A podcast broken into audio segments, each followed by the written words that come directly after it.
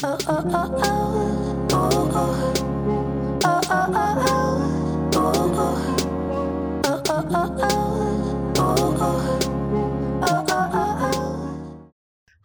大家好，我是凯利哥。小小 Putty 在二零二二年一月的时候上了一支全新系列的商品，它是身体油。那身体油的这个部分呢，其实跟我们原本的系列商品是有一点点反差，有一点点大的。为什么？因为其实小小 Putty 之前的所有系列商品都是着重在于手部的保养系列，或者是像是指甲油啊、指甲油周边啊、手部周边等等的，像是呃。很多的东西其实像，还有包括洗手的部分，其实都是着重在手部。那为什么会突然跳了那么远，会有一支身体油系列上市呢？我觉得这个缘分还蛮奇妙的，因为在二零二零年底的时候，大概要发发新书嘛，然后我就觉得啊，我这个人就是很不会做简报，就是简报能力不好。然 后再加上，再加上，就是我希望在演讲或者是新书表达上面，我可以更吸睛。就是我觉得那个渲染力跟穿透力是可以更好一点点的。因为有时候像是直播，我可能想到什么就讲什么，想说什么就说什么。但我觉得演讲这部分，因为很多人都说，哦，你可能在直呃演讲。演讲很多人就是会很惧怕演讲，因为你要面对这么多人讲。可是啊，你知道演讲如果花的力气是百分之十好了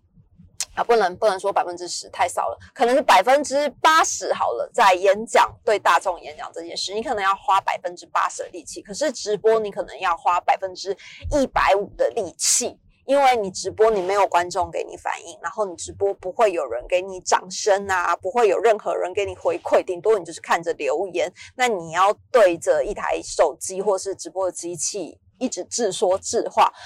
那他们就会觉得说，哎，其实直播比大众演说更困难。这样，那我就我那时候就想说，接下来我的新书发表的时候，可能有非常多演说的机会。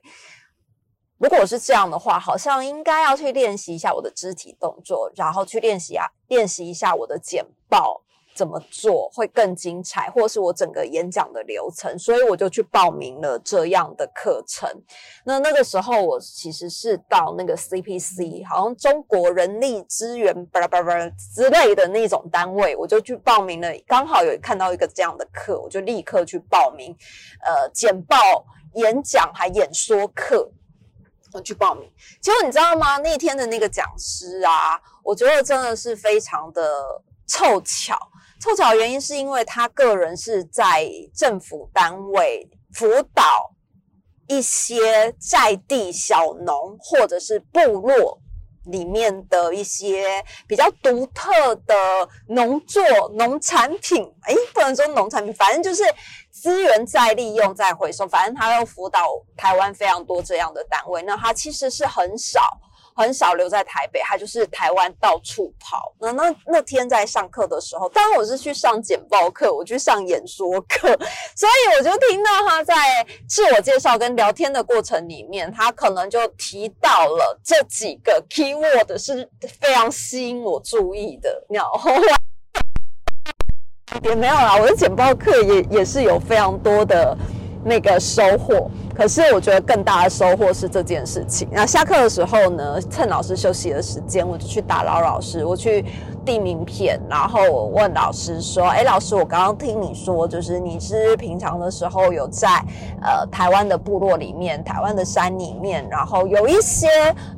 台湾的小农，或者是有一些台湾的气作是可以做合作的。那我就稍微的跟他介绍一下我是谁，我的公司在做什么事情，然后我们接下来想要做什么事情。但我跟你讲，那时候都还没有联想到我们要做什么，我们可以有什么合作的机会，完全都没有。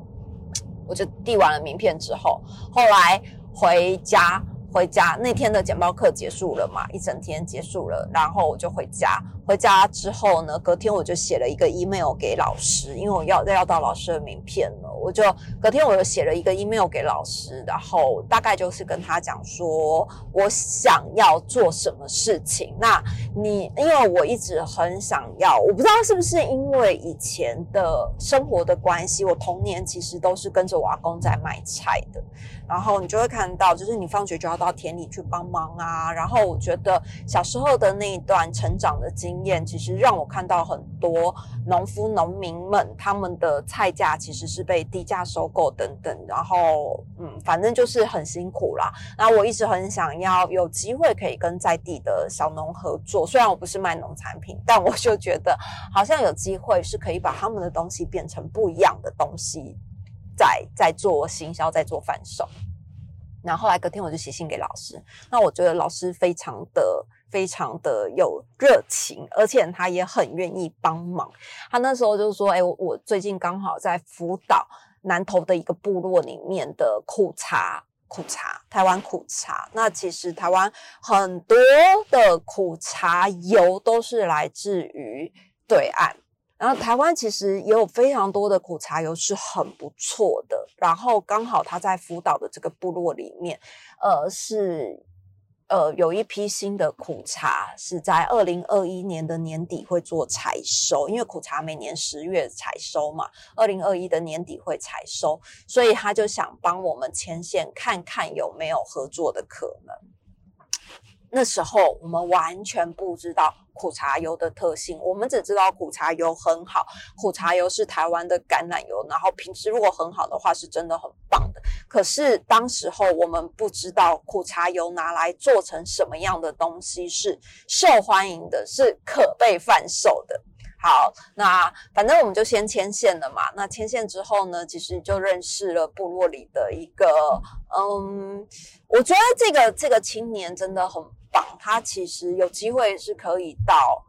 更好的地方去工作、去发展。可是那时候他自己是赛德克族的，他回到他的部落里面的时候，他发现他不会讲蒙语，他发现部落里的文化他竟然都不知道，所以他毅然决然的，他就决定要放弃那个就是更好的机会，他决定要回到部落里面去帮助部落做发展。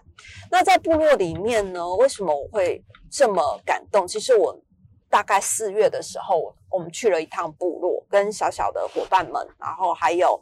呃小鹿跟小黎，我们一起四月二零二一年的四月，因为先前我们就先见过部落里的人，然后大概了解一下部落。那为什么会选择台湾的苦茶油作为一个合作的出发点呢？其实是因为在九二一的时候，其实部落里面它是。呃，万丰部落，万丰部落它其实是在一个山谷里面，然后九二一地震的时候，是整个全村都被毁掉的。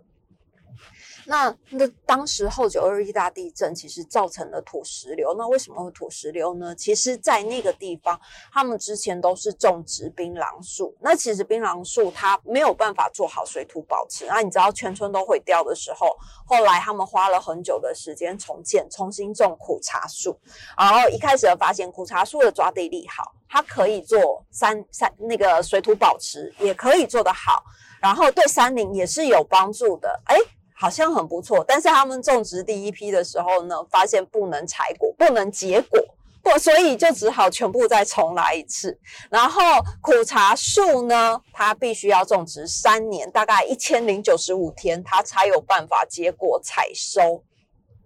后来那时候我们去的时候，我们呢，呃，二零二一年四月的时候，春暖花开，我们就到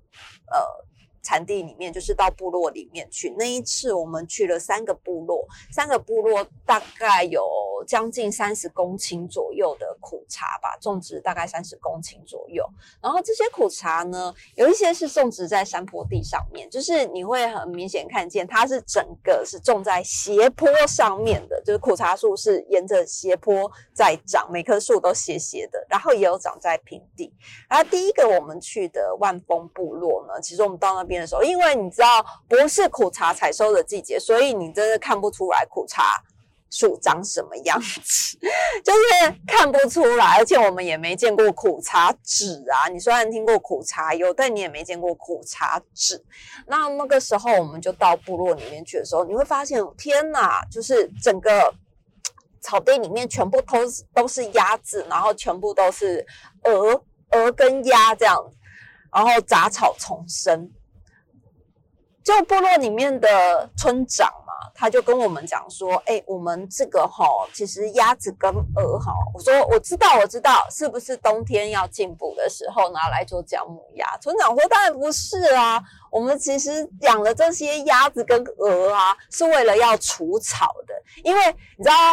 呃，以前呢，他们说以前种植那个槟榔树的时候啊，上游的人就会下了非常多的农药，因为要槟榔长得好。结果那个水源从上流下来的时候，下面的槟榔树也一起受益了，你就知道上面的槟榔树有多毒。然后后来他们就说改种苦茶，他们就决定，因为要做水土保持这件事情，所以种植了苦茶。苦茶的树的抓地力好。所以呢，他们就决定，就是我们要用自然自然农农耕法，就是我不要再下很重的农药了，我反而是利用生态的循环，然后来做除草的动作。那他们最好的其实就是鸡鸭这些来吃，就是吃那些杂草等等的。他觉得这样才能保证苦茶的品质是真的好。那其实，在前前一年，他们已经有先采收一批，但是量很少。他们是到了之后才开始大量的批种。那其实前一年他们有一批是可以采收的。你知道，我们那那一天呢，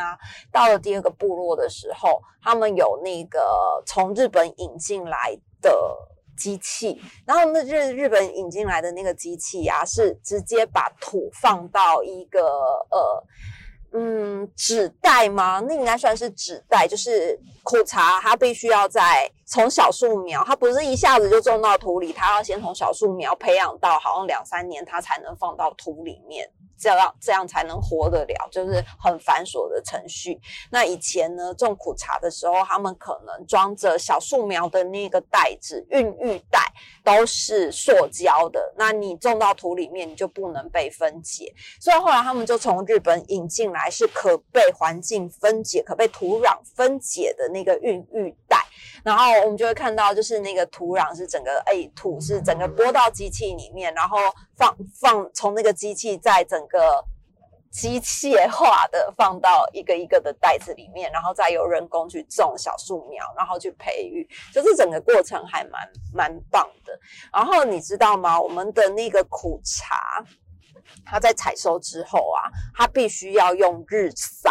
就是它必须得人工日晒。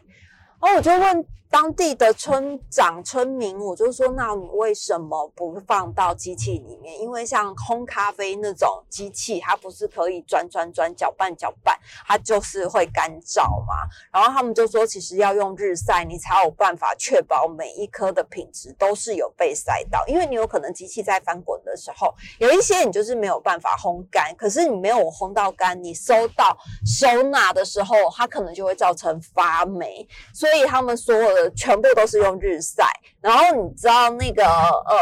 呃苦茶籽苦茶苦茶一采收的时候，它一颗很像那个奶鸡龙眼呐，应该是像龙眼，它像奶鸡这么大颗，可是它的外壳是像龙眼那样子，就你们想象一下，可是还是很硬的哦。然后你要你要把它榨成苦茶籽，还不是一整颗，它要把它人工敲开。扒开之后呢，里面会有大概三四颗那样子，就有一点点像山竹被扒开里面，可是没那么大颗，它的大小大概就跟奶鸡一样，荔枝一样，然后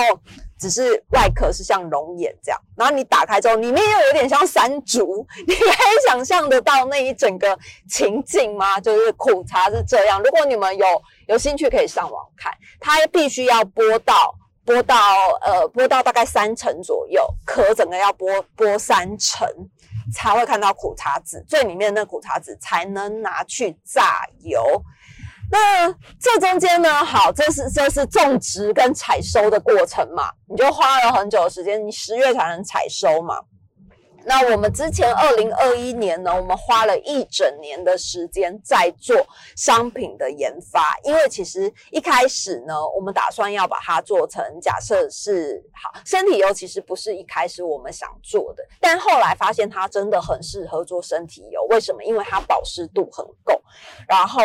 我觉得成分啊、养分什么的也都非常的棒，然后又是台湾原生种的苦茶，我就觉得真的很很棒的商品。可是。是啊，我们遇到了一个很大的困难，是苦茶的味道很重，对，而且你如果跟空气接触久了，一直开开关关呢，你的味道会更重。会有很重的油耗味，然后我就想说，你知道那种身体油保养啊，尤其是在睡前，谁会希望自己的身上是带着油耗味睡觉？不会嘛？你虽然再怎么保湿啊，保湿度很好，我跟你说，保湿度超级无敌好，可是它有很重的油耗味，你要吗？不要嘛。然后再加上，如果你的油油耗味很重，然后又很难推开，可是保湿度很好，你能接受吗？不能嘛？就连我自己是油的爱好者，我都不能接受。所以我们在二零二一年的时候，花了非常多的时间在调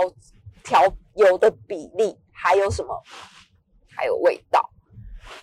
你知道我生技场真的。打样打到他们有一点心灰意冷，然后其实我们 我们是一直不放弃，就是一直不断的在拜托生技厂，然后也换了很多家不同的生技厂帮我们做测试，然后生技厂来了很多遍，挑了不同的味道，然后后来他们就跟我们说，那你要不要加香精？因为你加了香精之后就会。完全没有问题，你的苦茶的味道你就不用担心，因为香精就是很香。可是我又不想要香精，因为这个东西我的孩子会用，我也会用，所以我的成分不可能用太太差的。然后再加上有一些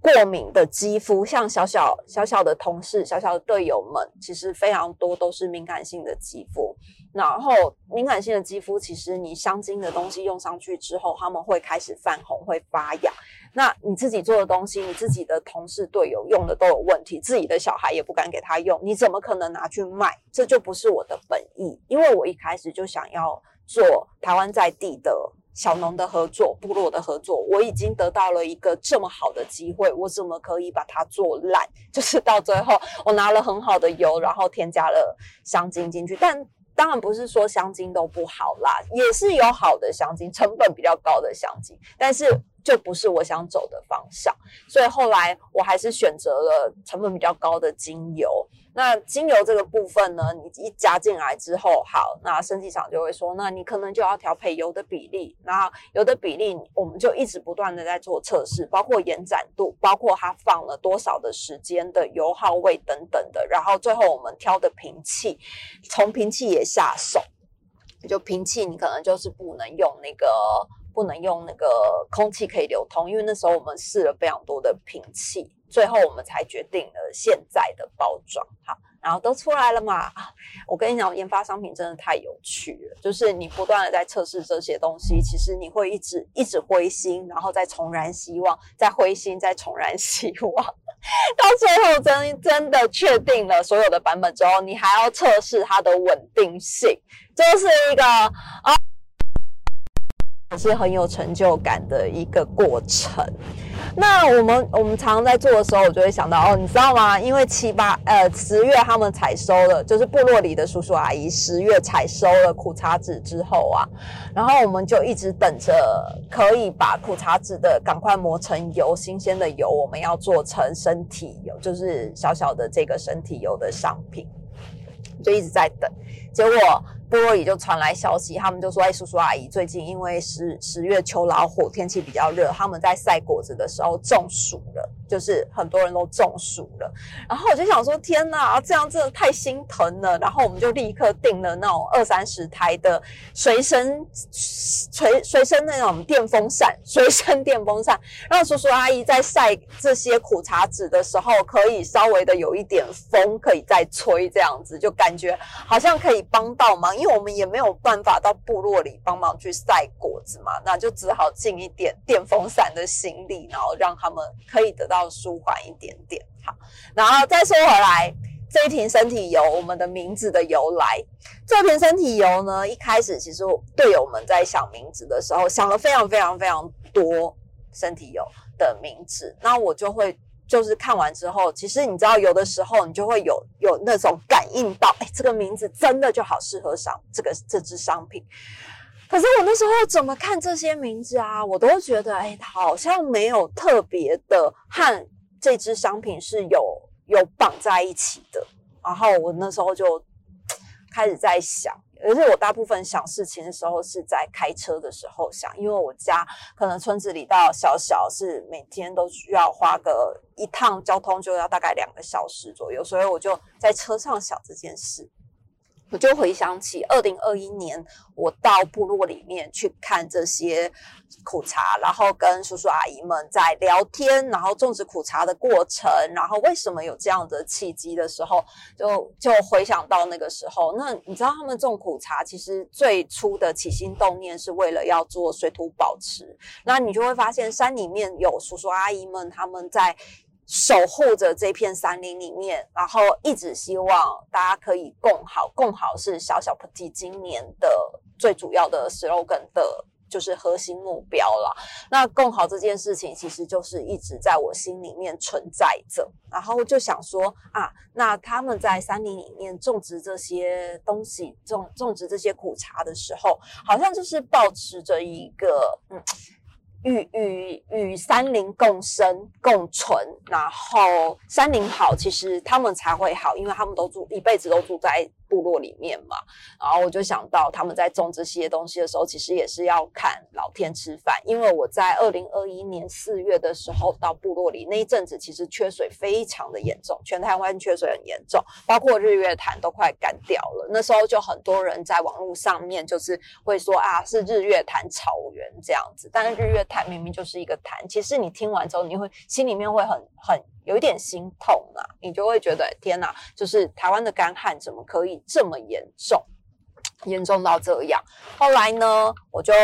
我就开始在想说，哎，山林里面啊，那我们可能那一阵子去的时候是遇遇到干旱，那大家都很希望是可以天降甘霖这样子，然后天降甘霖这这几个字，我就还。还蛮喜欢，可是我本来想单取一个“灵”字，就天降甘霖的“灵”，然后我就觉得，哎，如果叫这个“灵”好像很奇怪。然后突然突发奇想，你知道，小小有一支喷雾，喷雾可是空气喷雾，空气喷雾叫做雨露。然后后来十一月的时候，我们上市了双双。双双手，第一个双是双手的双，第二个双是那个乳霜的霜，上面一个雨，下面一个相片的相，这样子双双。然后这两支商品呢，其实都是用雨字来做发想的，雨就是下雨的雨。来做发想。那既然我很想喜欢，就是天降甘霖这个语义，就是在部落里面，因为你真的到部落里面的时候，它就是四周都是山谷围绕，然后中间就是一小片的土地是种植着那个苦茶树，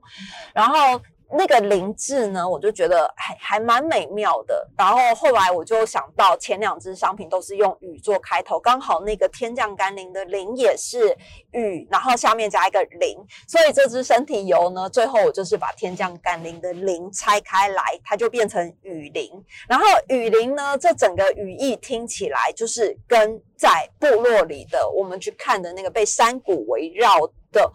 呃，种植苦茶的那个地方呢，这个林质雨林刚好也是语义非常的吻合，然后再加上这支身体油，它其实是在一个呃有天降甘霖这个寓寓意，然后而诞生的雨林，就是就是这样由来，所以呃这支汉。看部落里面，就是万丰部落里面的苦茶，台湾的苦茶籽，然后产生的这个商品呢，我们就是雨林。然后雨林它其实是一支身体油，它也是一个非常好用的身体油。就目前为止，我们所收到的反馈来说，大部分都是对于它的评价是很高的，因为它所有都是呃。在台湾制造，在台湾生产，在台湾种植的苦茶，然后我们把它变成是一个身体油，它就是整个用起来非常的好吸收，而且苦茶其实对女生来说是非常好的。那在拍摄的时候呢，其实你知道我那天真的抹了超级无敌多的雨林，然后那天回家的时候啊，我就觉得。隔天，天哪！我整条腿的肌肤嫩到不得了，因为我真的很少一次涂这么多，但是因为为了拍摄，所以我不小心就是真的涂了非常多次，涂抹很多次，然后我就觉得啊，那条腿摸起来怎么太太柔嫩了？这样子，就是 这这支身体油，我觉得非常适合你。你如果白天要出门，像有时候穿裙子的时候，你也可以使用。然后你回家的时候，晚上洗完澡的时候，睡前也可以做保养使用。好，就是如果大家有兴趣的话，可以从那个介绍的链接里面，就是这篇的 podcast 的介绍链接里面点进去购买。然后至于它的拍摄过程呢，我们下次再来说，分成两篇说。然后请大家也支持台湾的产品，这样子，台湾的东西真的很棒，台湾的品牌也真的很棒。希望大家给台湾的部落小农一点机会。下次见喽，拜拜。